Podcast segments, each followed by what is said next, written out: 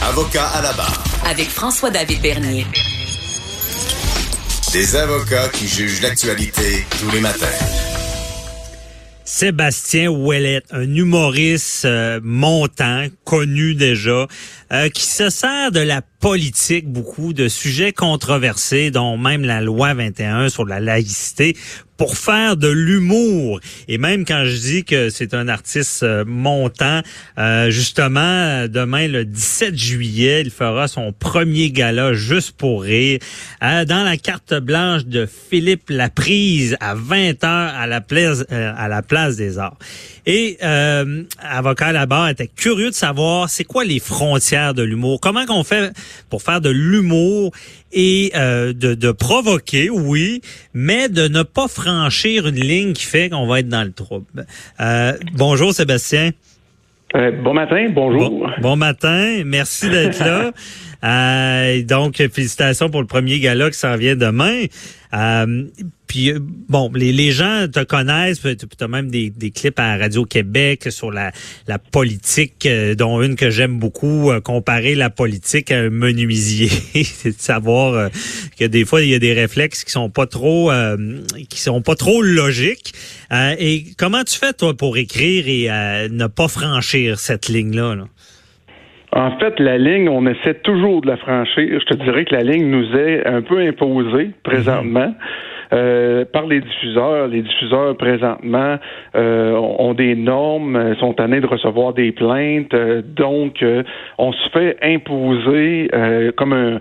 Moi, j'essaie d'aller sur des sujets comme la pédophilie, qui est un sujet que le diffuseur ne voudra pas nécessairement diffusé. Alors comment on, comment on fait, c'est de trouver le bon angle et ça c'est vraiment il y a un peu de, il y a un peu de travail là-dedans là, c'est par essai erreur. Je fais des frettes, je fais des malaises et le spectacle le spectacle d'après, je fais un fret de moins, un malaise de moins jusqu'à ce que je trouve le bon angle pour en parler.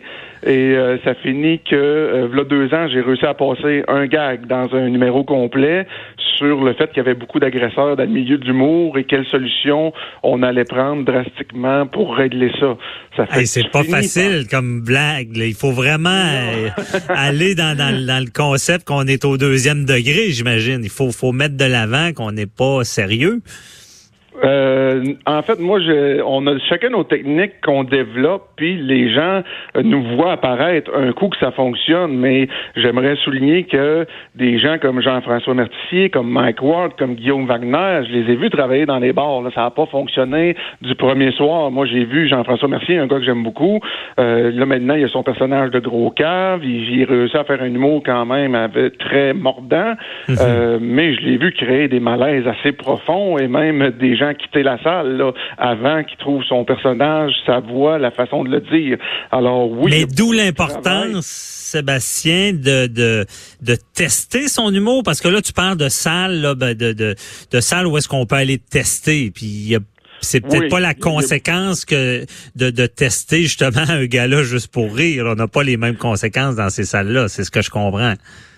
Oui, c'est ça, parce que demain, je m'en vais devant 3500 personnes. Je peux vous dire que tout ce que je vais dire à la virgule près, ça a été testé dans des endroits comme le Bordel Comedy Club, le Terminal Comedy Club à Montréal. Il y a beaucoup de petits clubs d'humour où on peut tester euh, nos lignes mhm. parce que euh, on en avait parlé en pré-entrevue, mais demain, c'est les médias et il y a pire que les médias qui peuvent me faire peur. Moi, c'est les réseaux sociaux présentement. Ah ouais. Parce que parce que ça part assez vite, une traînée de poudre sur les réseaux sociaux. Euh, euh, un tel parlait de ça et là, ça s'enflamme. Et là, on a un procès public sur les réseaux sociaux avant même de se poser la question c'est quoi la vraie ligne, c'était quoi l'intention? Euh, c'est, c'est, il est plus là le danger présentement. OK, ça s'enflamme vraiment vite, puis des fois, ça part pas dans le bon sens. Non, ça va pas dans le bon sens. Et maintenant, il y a des regroupements, des groupes euh, sur les réseaux sociaux. Tu sais, comme moi, je m'en vais dans un sujet qui est pas euh, qui est pas, euh, je dirais présentement, la majorité des Québécois abordaient dans le sens de la loi 21. Puis sur les réseaux sociaux, ça existe des groupes là, comme, comme Québécois unis pour la loi 21. Puis ce genre de groupe-là existe. Mhm. Fait que je m'en vais un peu à l'encontre de ça. Ça fait que ça peut s'enflammer assez vite. là. C'est pour ça qu'il faut, il faut développer des, des techniques. Moi, j'ai l'impression, puis je vais en parler avec mon gérant, ça fait dix ans que j'essaye de dire, ou, ou, je dirais plus, ça fait dix ans que je dis la même affaire. Je viens de trouver comment le dire, trouver la bonne façon de le dire pour que ça passe. Là. Ben, la bonne euh... façon. Et euh, entre moi puis toi, puis nos auditeurs, il y a des sujets que tu sais très bien que ça que c'est ça va attiser quelque chose, que c'est chaud, comme on dit là. Oui, on est conscient qu'il y a des sujets qu'on cherche le trouble un peu, mais Mhm. il y a peut-être là l'excitation aussi. Puis c'est sûr qu'il y a des sujets. euh, moi, je, je, je, suis convaincu que si tu trouves la bonne angle euh, pour surprendre le public, puis pour aller plus du côté de la logique que de la confrontation, là, euh, Mhm. on va être capable de, de parler de tout. Mais il y, a, il y a des publics en disant le mot handicapé, ça fait un A avant même d'avoir écouté ta réflexion. Tu pars avec une prise Ouais. en partant. Donc, je- oui, il y a des sujets beaucoup plus difficiles. Mais bien dit, puis je te pose la question directe, je pense que tu viens d'y répondre, mais est-ce qu'en 2019, c'est vrai de dire qu'on peut parler de tout? On peut en parler de tout, je suis convaincu, mais pas n'importe où. Parce que ça, Ouais. je tiens à le souligner. J'ai un ami qui, dans son texte, euh, dernièrement, justement, je dirais pas le diffuseur, je dirais pas le, le producteur, mais le mot fellation n'est plus diffusable. Et pourtant, on dit qu'il faut ramener les cours d'éducation dans nos écoles, qu'il faut éduquer nos enfants.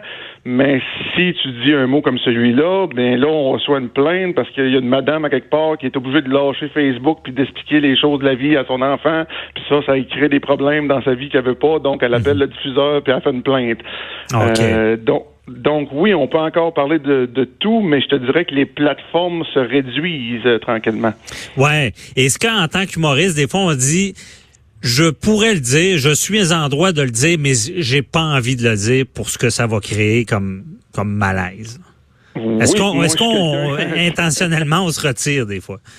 Oui, moi, je- il y en a qui le feront pas par, euh, par entêtement. Moi, je suis quelqu'un qui va choisir mes combats et qui a développé justement des techniques. En fait, si je te, si je brasse le public dans ses valeurs, justement, on parlait de la loi 21, là, je vais les brasser un peu dans les- leurs valeurs en allant du côté de la logique. Je vais dire, euh, la loi s'applique qu'aux personnes en état d'autorité, alors logiquement, ça ne devrait pas s'appliquer aux professeurs parce que les professeurs dans nos écoles sont pas en état d'autorité. Là, dans les classes, c'est un peu le bordel. La moitié ou trois quarts des enfants sont sous médication. Les seuls qui ont de l'autorité dans nos écoles, on va se le dire, c'est les pharmaceutiques parce que tous les enfants sont sur le bifantin, sur le ritalin. Ça fait que je vais partir de quelque chose qui fait pas l'unanimité pour Avec aller- un autre débat de société, là. Avec un autre débat de société qui fait plus l'unanimité, les pharmaceutiques puis les, les médications chez les jeunes. Fait que Mhm. j'ai- développé tranquillement. Ça, tu vois, c'est un combat parce que je sais que si j'attaque la loi 21 de front, euh, ça passera pas. Mais si j'y vais du côté de, ben logiquement, si on parle de personnes en, en position d'autorité, logiquement, les professeurs, ça fait longtemps que t'as pas été dans une école si tu penses qu'ils ont de l'autorité. là. C'est ça. Donc, euh, faire, faire justement choquer un peu, mais au final, on se dit on fait avancer d'autres choses. C'est ce que je comprends de, de cette blague-là, Ouais. mettons. C'est de dire, hey, il y a un autre problème dans nos écoles. là. Oui, des fois, la meilleure façon de gagner la guerre, c'est d'en concéder une partie puis de revenir plus fort. Je, vais le dire, je vais le dire comme ça.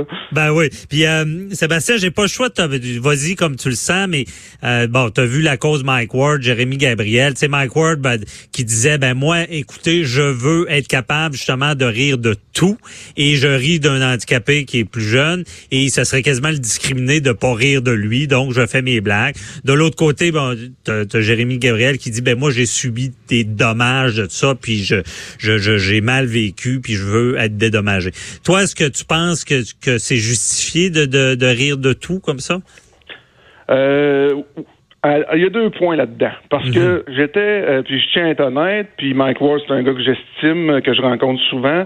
Euh, quand c'est arrivé, j'étais pas nécessairement du côté de Mike Ward, puis j'osais pas m'afficher parce que euh, tous les humoristes étaient du côté de Mike Ward. Mais oui, le point qui dit que moi, de me faire dire qu'un numéro sur les handicapés euh, ne passera pas, euh, je trouve ça triste parce que j'aime bien les inclure. Là. Je veux qu'ils fassent partie de la société comme tout le monde, que je les jury de toutes les, autres personnes de la société, euh, que je me je m'arrête pas au fait des, des ethnies, que je fais pas de sexisme, de discrimination. Ben, de commencer à pas en parler parce que le diffuseur veut pas qu'on en parle, je trouve ça un peu hypocrite. Puis les ignorer et de ne pas faire de gags sur eux, je trouve ça pire que de faire un mauvais gag à la limite. Là. Mhm. Mais d'un autre côté, je trouve que le procès a été mal mené. Euh, si on avait dit est-ce qu'il y a eu acharnement? Est-ce que ça fait euh, 20 fois qu'il tape sur le même clou? Est-ce que c'est assez? Sûrement, sûrement que vous m'auriez gagné parce que